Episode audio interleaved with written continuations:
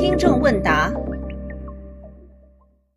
听众真真豆在《宇宙自然生命简史》的第四十二期节目中留言说，薛兆丰老师在他的经济学课里讲到，保护珍稀动物是操心太多，没有必要。那么他问我，您同意这种观点吗？这个啊，薛兆丰老师的经济学课呢，我也一直在听，我从中学到了非常多的经济学知识。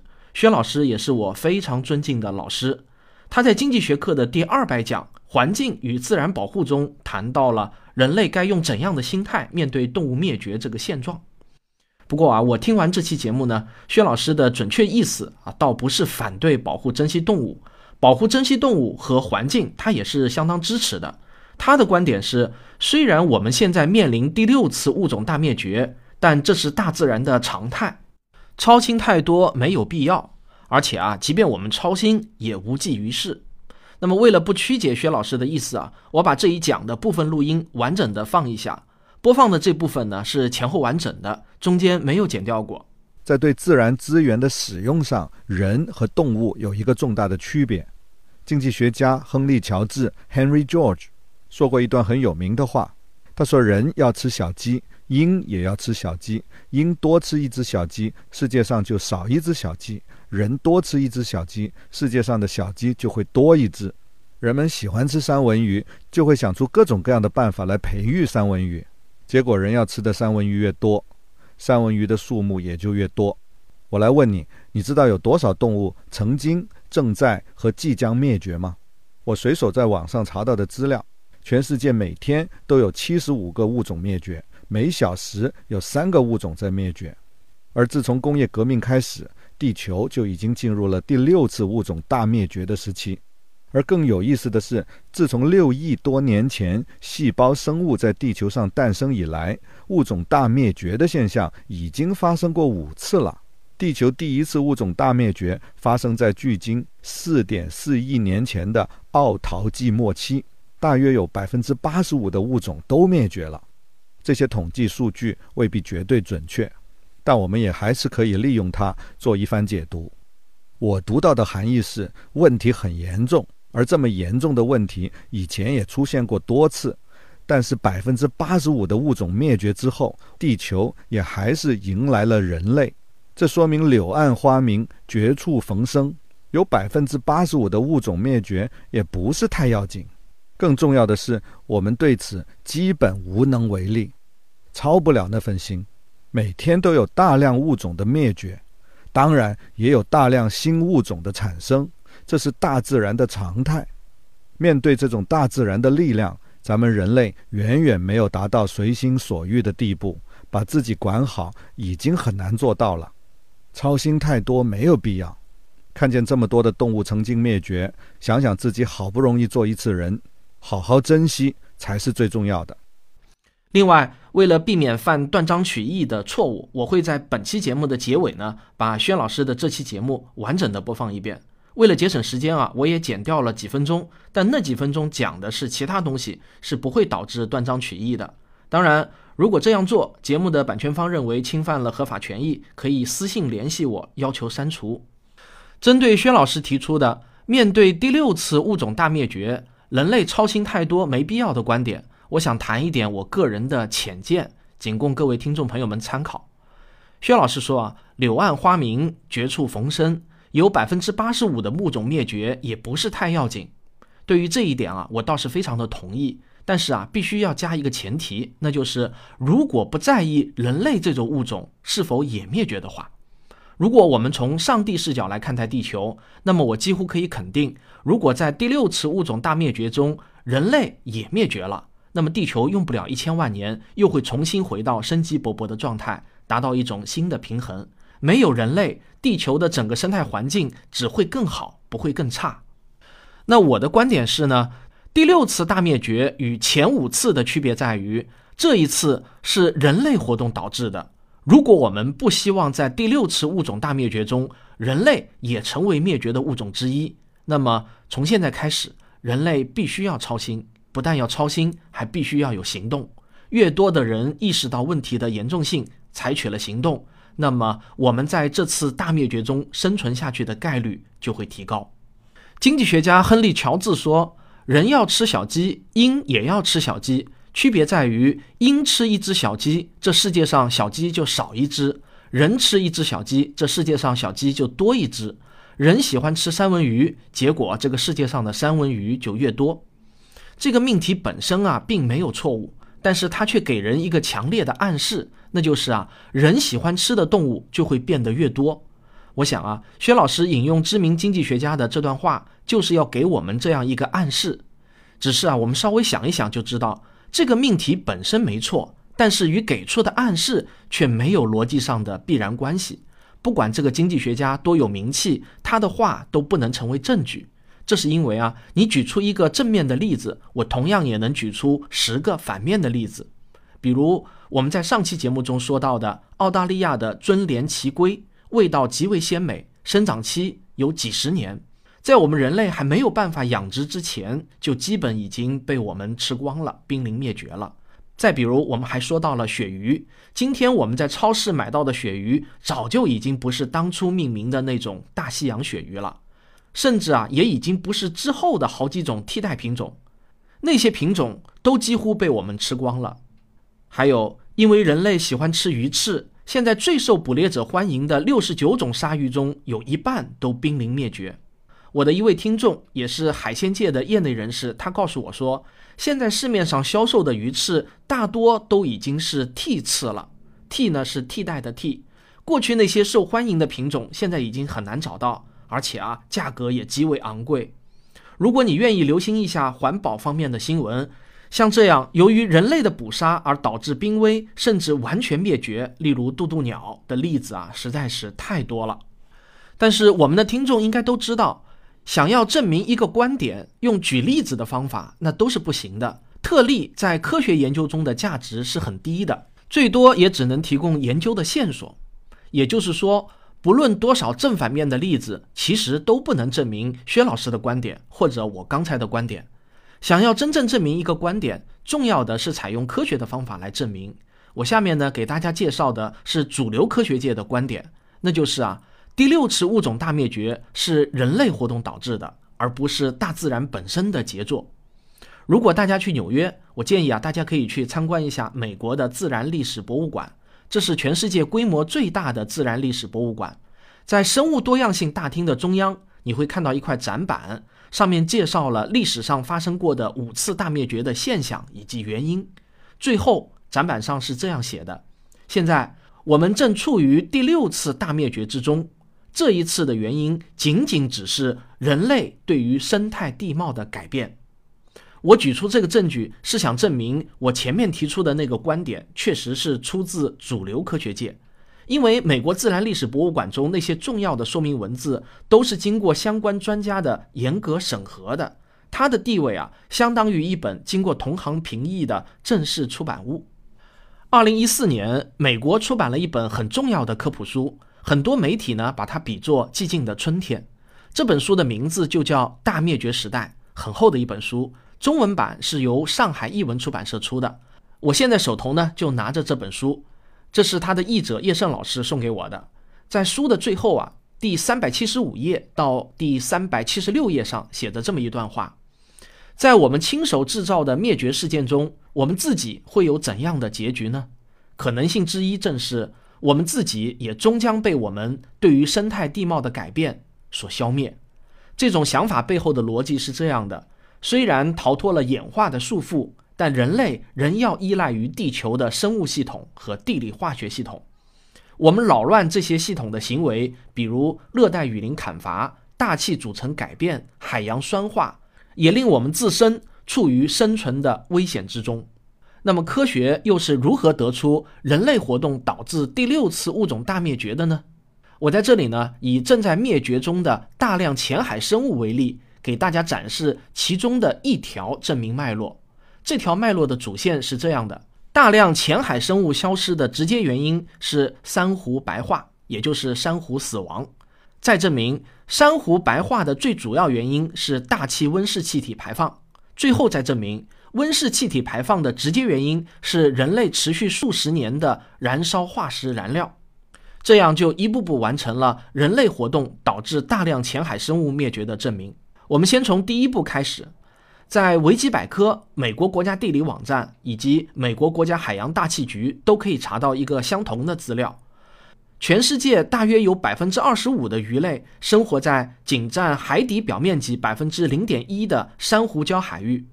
根据《科学美国人》二零一八年二月刊的一篇文章报道，我们现在正处在第三次全球珊瑚大白化事件中，全球已经有超过百分之七十的珊瑚礁遭到了破坏。根据 BBC 的报道，大堡礁三分之二的珊瑚已经死亡或者严重白化。过去三十年，全球已经有约一半的珊瑚消失了。今天的大堡礁海域已经和2004年之前发生了翻天覆地的变化，大量的海洋生物失去了栖息地，大片大片原本像水族箱一样的海域，如今只剩下大片大片的白色珊瑚尸骨和偶尔出现的一些海洋生物。这些触目惊心的事实是用统计数据证明的，也没有任何人否认。第二步，我们来探究珊瑚白化的原因到底是什么。这个原因的发现来自于一次契机。在上世纪九十年代，美国建造了占地一点二万平方米的生物球二号实验室，目的是研究一个封闭的生态系统如何运作。但是啊，很不幸的是呢，生物球二号一九九五年正式宣告崩溃，整个生态系统彻底失去了平衡。海洋生物学家克里斯·兰登负责调查生物球中的水域，总结教训。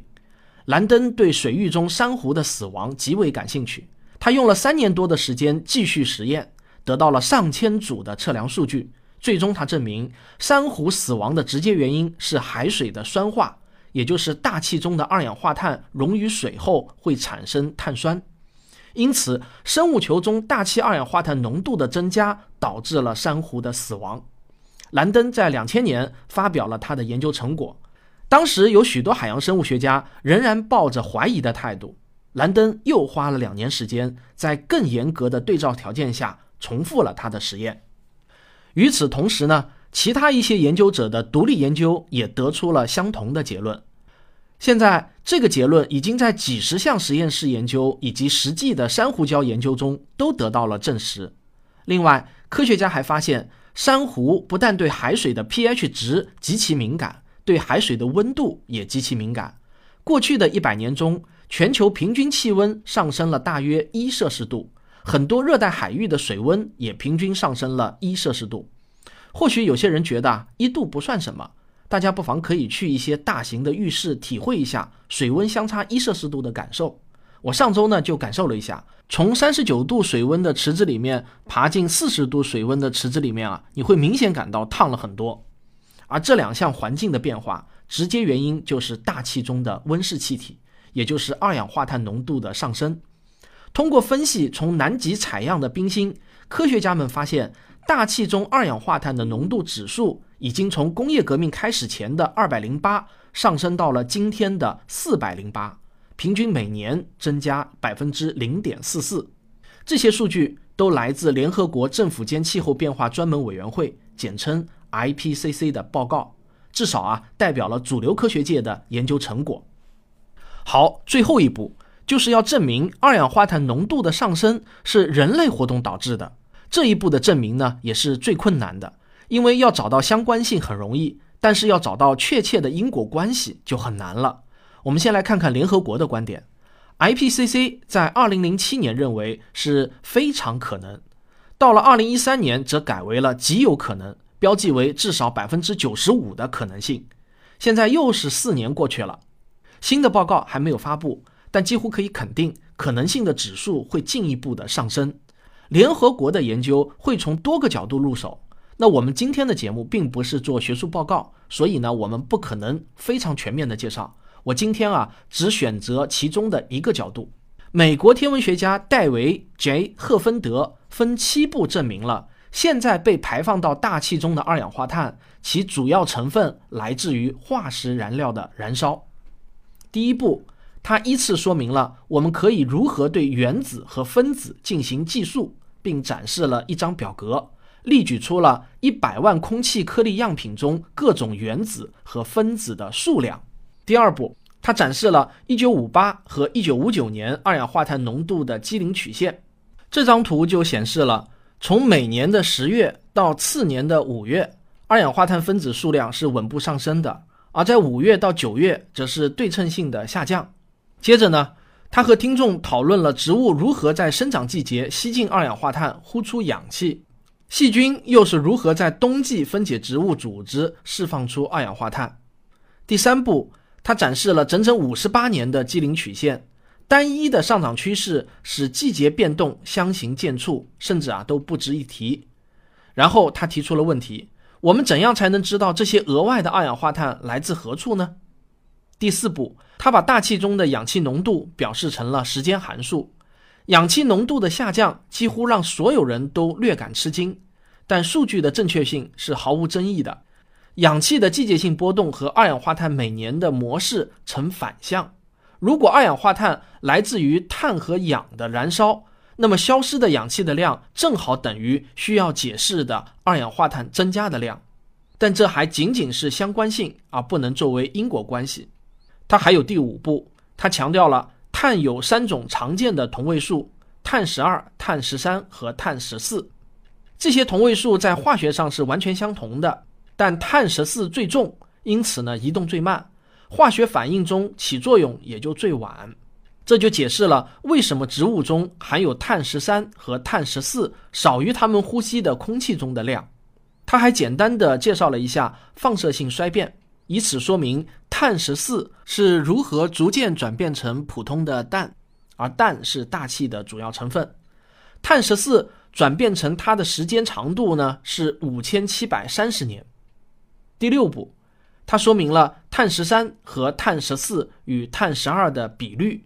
数据来源是过去四十年对大气以及过去数个世纪对年轮的直接测量。数据显示。从一八零零年工业革命开始，碳十三比碳十二的比率就开始逐渐下降。但过去几十年，二氧化碳的总量呈现爆发式的增长。第七步，比率的下降排除了火山和海洋大气交换的可能性，因为它们都有着更高的碳十三对碳十二的比率。碳十三的数值下降意味着必须考虑植物的因素。而碳十四数值的骤降，意味着我们一定是向严重缺乏碳十四的空气中增加了二氧化碳的排放量。这些二氧化碳不可能来自近期种植的植物。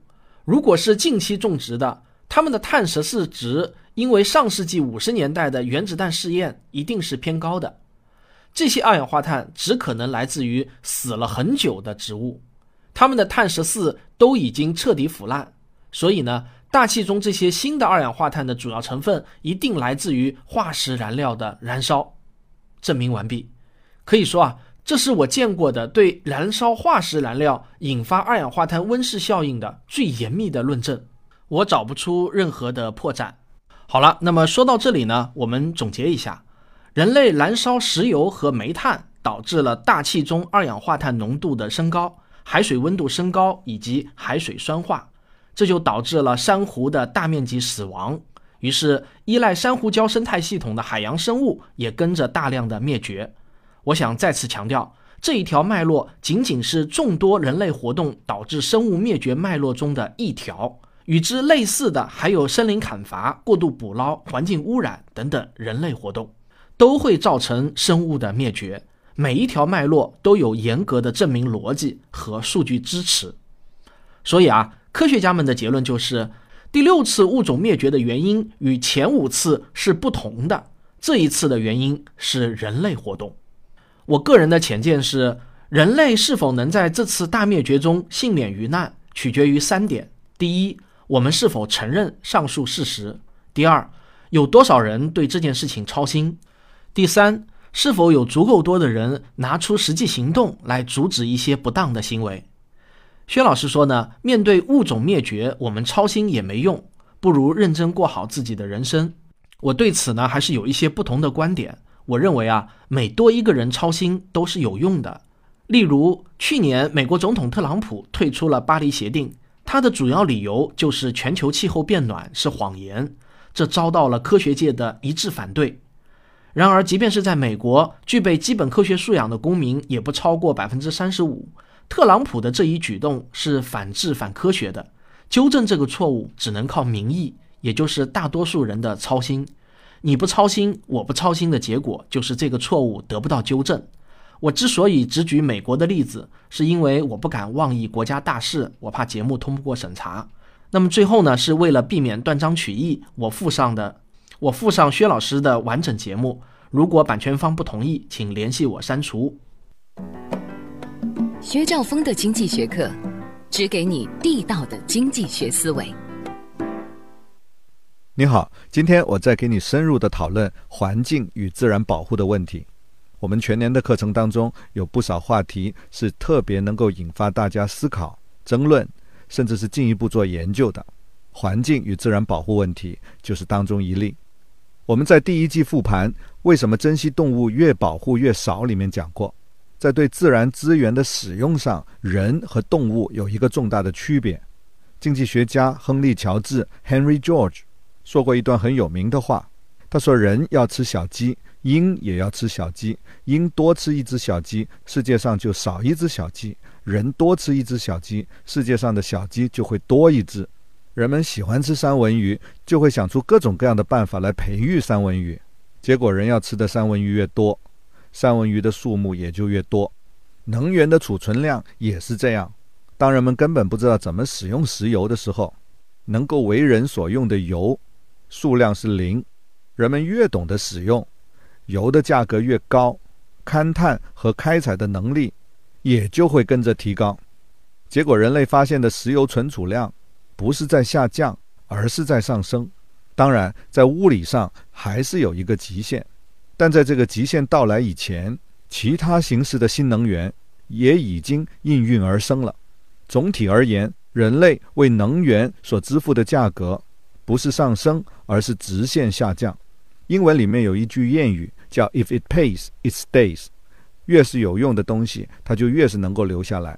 如果能够使得那些我们要保护的动物变成对人类有用的资产、有回报的资产、能够得到产权保护的资产，那么它们的生存条件和生存机会反而会更大。有同学留言对这个观点提出疑问，他们说：第一，野生动物越保护越少，这本身可能是个伪命题。你看，朱鹮一种鸟类，从最初的仅剩六七只，到今天的两千多只；濒临灭绝的大熊猫。它的等级从濒危到易危，濒临灭绝的危险降低了，这些都是人类进行干预的后果。第二，用人工饲养牛、羊、猪，不等于野生动物的保护。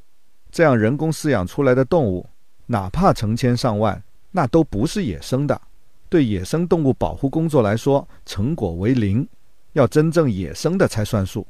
第三，我们在讲课中说。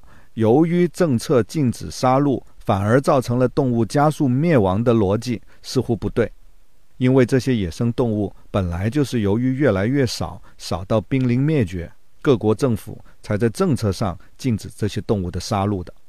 第四，即使政策允许杀戮和利用，在实际操作的层面也仍然困难重重，要重新大量的繁殖那些濒临灭绝的动物，有各种各样技术上的障碍。我看这些问题都是仔细思考的结果，我来试着回答一下。首先，让我谈一下问题的背景。我来问你：你知道有多少动物曾经、正在和即将灭绝吗？我随手在网上查到的资料，全世界每天都有七十五个物种灭绝，每小时有三个物种在灭绝。而自从工业革命开始，地球就已经进入了第六次物种大灭绝的时期。而更有意思的是，自从六亿多年前细胞生物在地球上诞生以来，物种大灭绝的现象已经发生过五次了。地球第一次物种大灭绝发生在距今四点四亿年前的奥陶纪末期，大约有百分之八十五的物种都灭绝了。这些统计数据未必绝对准确，但我们也还是可以利用它做一番解读。我读到的含义是，问题很严重。而这么严重的问题，以前也出现过多次，但是百分之八十五的物种灭绝之后，地球也还是迎来了人类。这说明柳暗花明、绝处逢生，有百分之八十五的物种灭绝也不是太要紧。更重要的是，我们对此基本无能为力，操不了那份心。每天都有大量物种的灭绝，当然也有大量新物种的产生，这是大自然的常态。面对这种大自然的力量，咱们人类远远没有达到随心所欲的地步，把自己管好已经很难做到了。操心太多没有必要。看见这么多的动物曾经灭绝，想想自己好不容易做一次人，好好珍惜才是最重要的。还有啊，你看，面对大规模的物种灭绝，人类干预的作用其实是微乎其微的。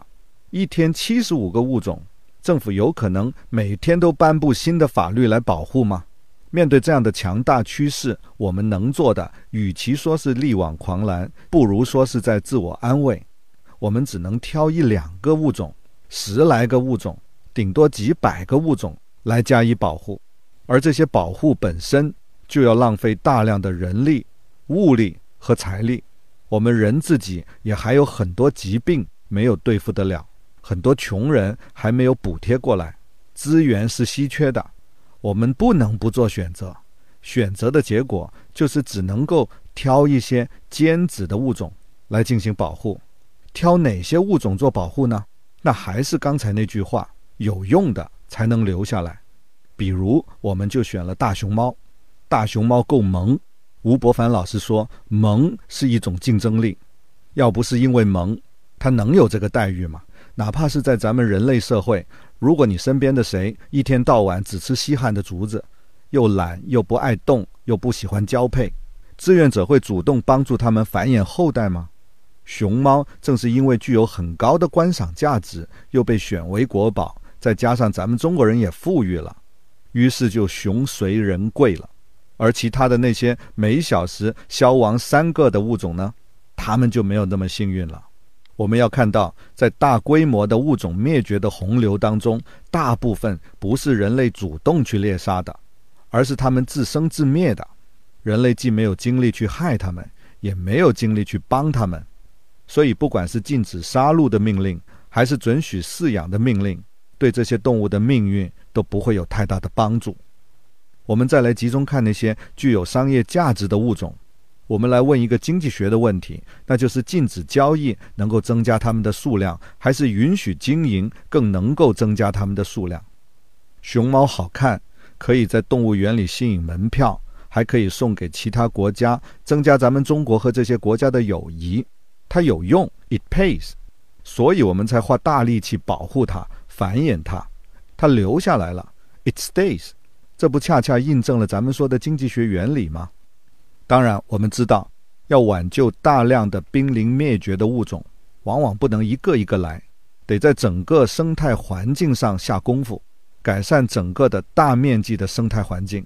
所以，小规模的土地公园私有化未必能够起作用。我们需要的是大片土地的长期的私有产权，才能够激发维护生态的积极性。而这种尝试在美国，比如蒙泰拿州，就已经有人做出尝试了。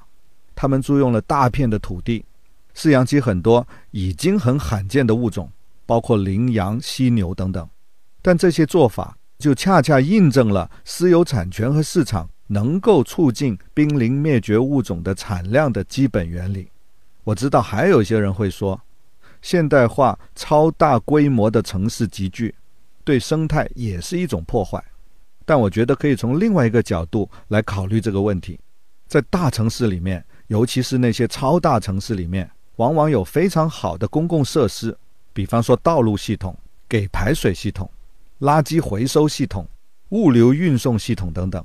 在这些地方，集聚的人越多，资源共享的程度也就越高，浪费就越少，把人聚在一块儿生活。很可能比让他们分散居住造成的环境破坏更小，也就是说，人聚集在一块儿了，反而能够腾出更多的地方，让他们回归自然。关于拯救濒临灭绝动物的问题，我还想到了一个相关的现象，那就是世界上有很多语言也正在消失。我查了一下，据说每隔十四天就有一门语言消失了。非物质文明遗产的保护，就是派人去找那些还能说这些正在消亡的语言的人，把他们说的话记录下来。但也就是记录下来而已了。你要让他们成为活着的语言，就得有人使用它。谁来负责学？谁来负责用呢？你不学，你不用；我不学，我不用。这是一种自然淘汰的结果。当然，我们不应该悲观，我们应该看到事物的另外一面。那就是每天都有很多的新词汇，很多的新说法，更重要的是有很多的新想法在不断的涌现，时移世易，推陈出新，这是咱们应该愉快的接受的世界的基本事实。好，我来给你总结一下，今天我们更深入的讨论了环境与自然保护的问题。我们说新陈代谢是大自然的基本规律，虽然每天有大量的物种在灭绝。但也有许多新的物种在诞生，人类只能对它身边非常小的一个范围做出有限的干预，而这些干预本身是肯定符合基本的经济规律的，那就是资源有限，只能够把它们用在刀刃上，越有用的物种就越可能留下来，市场交易、产权都能够更好的激发人们保护和繁衍、珍惜动物的积极性，而同样的道理。也适用于大量正在消亡的语言。今天我留给你的思考提示：出于我的好奇，我想知道，如果你是一位既讲普通话又能讲方言的人，那你跟你的子女是讲普通话更多，还是讲方言更多？欢迎你给我留言。我们下节课再见。